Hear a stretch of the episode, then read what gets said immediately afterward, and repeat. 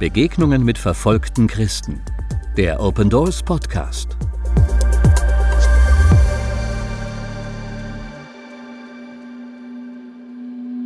Unser Pastor war der Einzige, der eine Bibel hatte.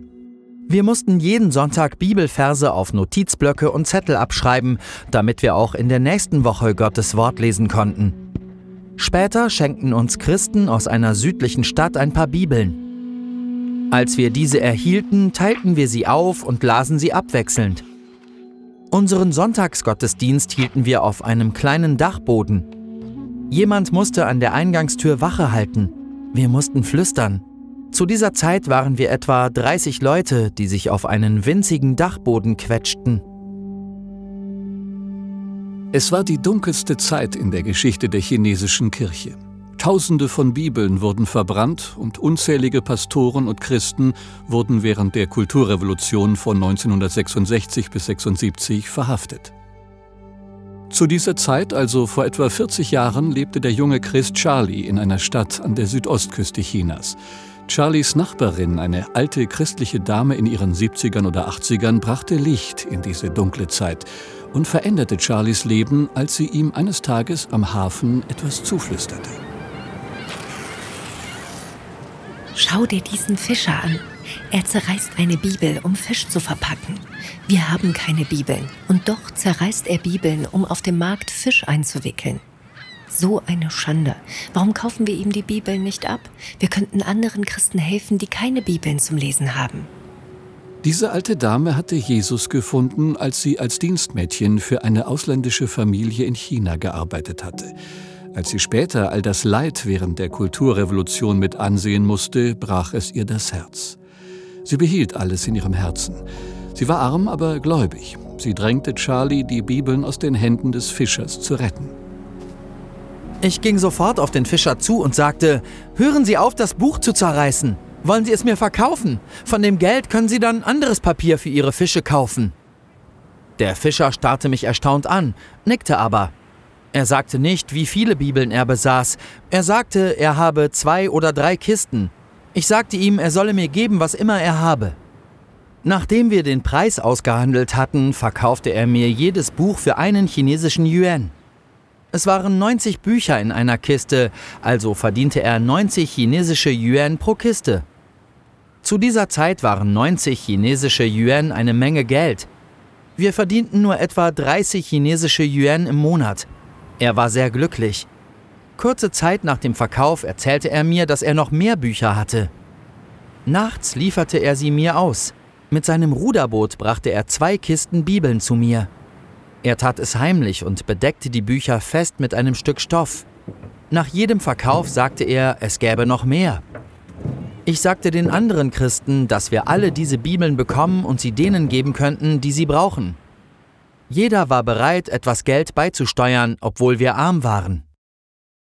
Ich wollte herausfinden, wieso es auf einmal so viele Bibeln in unserer Stadt gab. Xiao Chen befand sich in jener Nacht des 18. Juni 1981 am Strand, an dem eine Million Bibeln nach China geschmuggelt wurden. Die Aktion wurde Projekt Perle genannt. Es war sehr dunkel, ich konnte kaum etwas sehen. Mein älterer Bruder rief mich zum Strand. Es waren etwa 500 bis 600 Leute dort. Ich wusste nicht, was los war, ich war nur ein Teenager. Ich erinnere mich an ein riesiges Schiff ohne Flaggen, das sich langsam dem Hafen näherte. Alle am Strand schienen sehr besorgt zu sein. Dann kam ein kleines Gummiboot vom Schiff herunter. Ich sah, wie mein älterer Bruder ein Boot zum Schiff ruderte und mit einem Ausländer sprach, der der Kapitän zu sein schien. Nach einiger Zeit begannen sie zu arbeiten. Mein älterer Bruder und drei andere Männer bildeten ein Team, um das Gummiboot mit einem dicken Seil ans Ufer zu ziehen. Das Gummiboot war voller Kisten. Nachdem sie die Kisten am Strand abgeladen hatten, wiederholten sie den Vorgang, um ein weiteres Gummiboot voller Kisten zu ziehen. Es waren unzählig viele Kisten. Mein älterer Bruder erzählte mir nicht, was sie da taten. Xiao Chens älterer Bruder heißt Da Chen. Ich traf den Kapitän. Er war sehr groß, auch seine Hände waren sehr groß. Wir gaben uns die Hand. Er hielt meine Hände fest und betete. Nachdem er gebetet hatte, klopfte er mir auf die Schulter und sagte, okay, okay. Ich glaube, er meinte damit, dass wir uns beeilen sollten. Wir hatten hunderte von Christen gebeten, herüberzukommen und die Bibel mit einem Tragjoch abzuholen.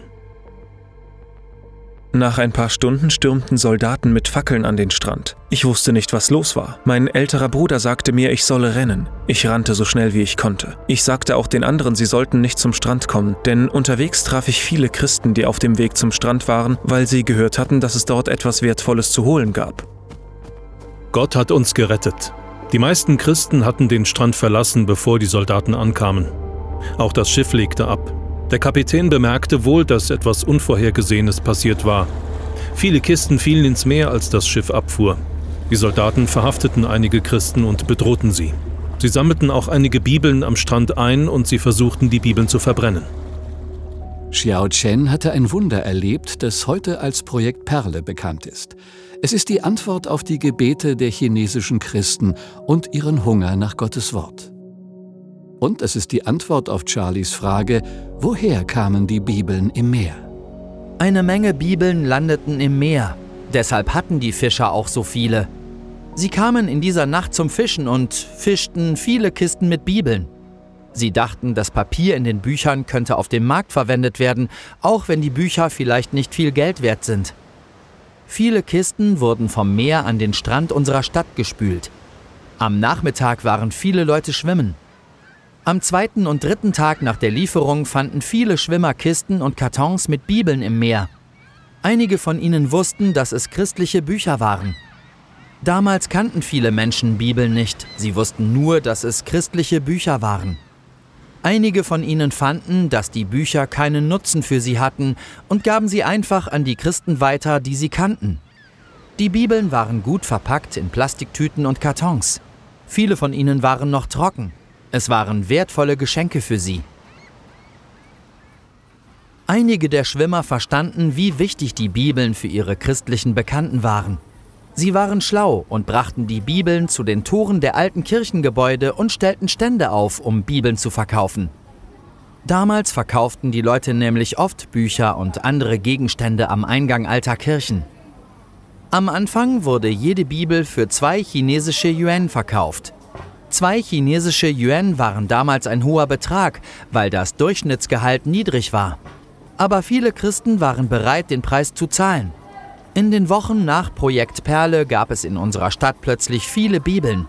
Am Strand, auf dem Markt, am Eingang von Kirchengebäuden. Doch sie waren vorsichtig beim Verkauf und der Verteilung der Bibeln. Die Behörden suchten ständig nach Personen, die mit diesem schändlichen Vorfall in Verbindung standen. Auf diese Weise bekamen Charlie und die Christen in seiner Gemeinde ihre ersten Bibeln.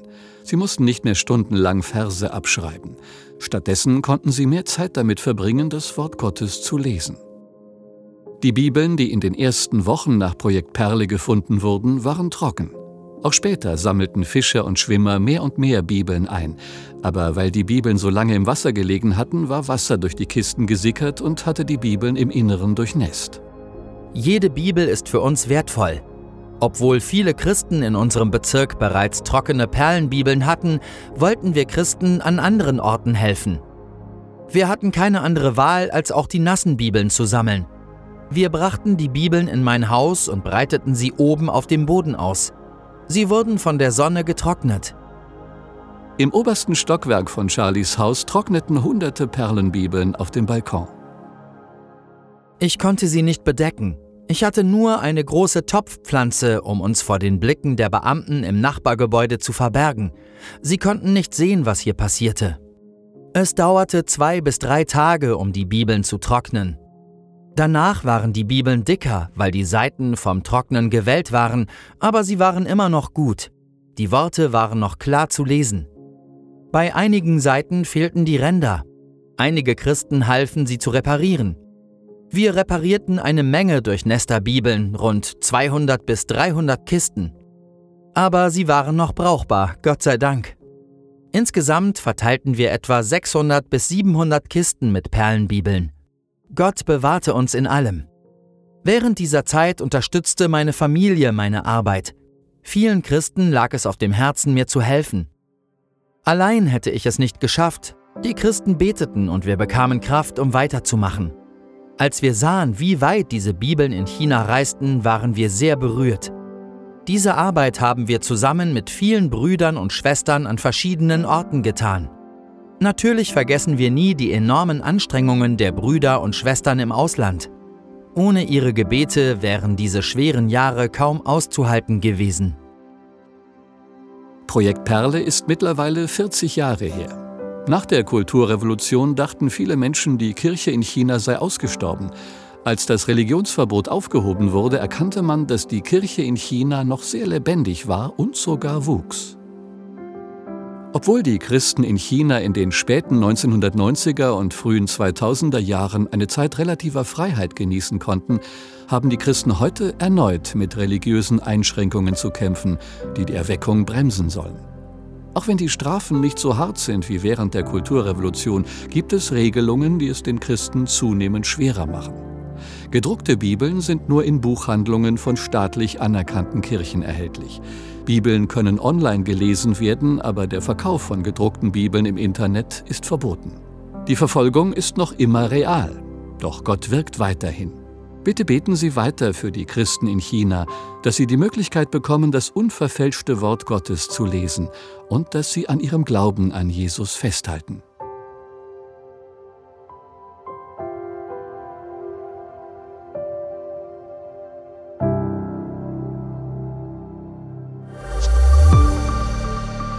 Wollen auch Sie verfolgte Christen unterstützen?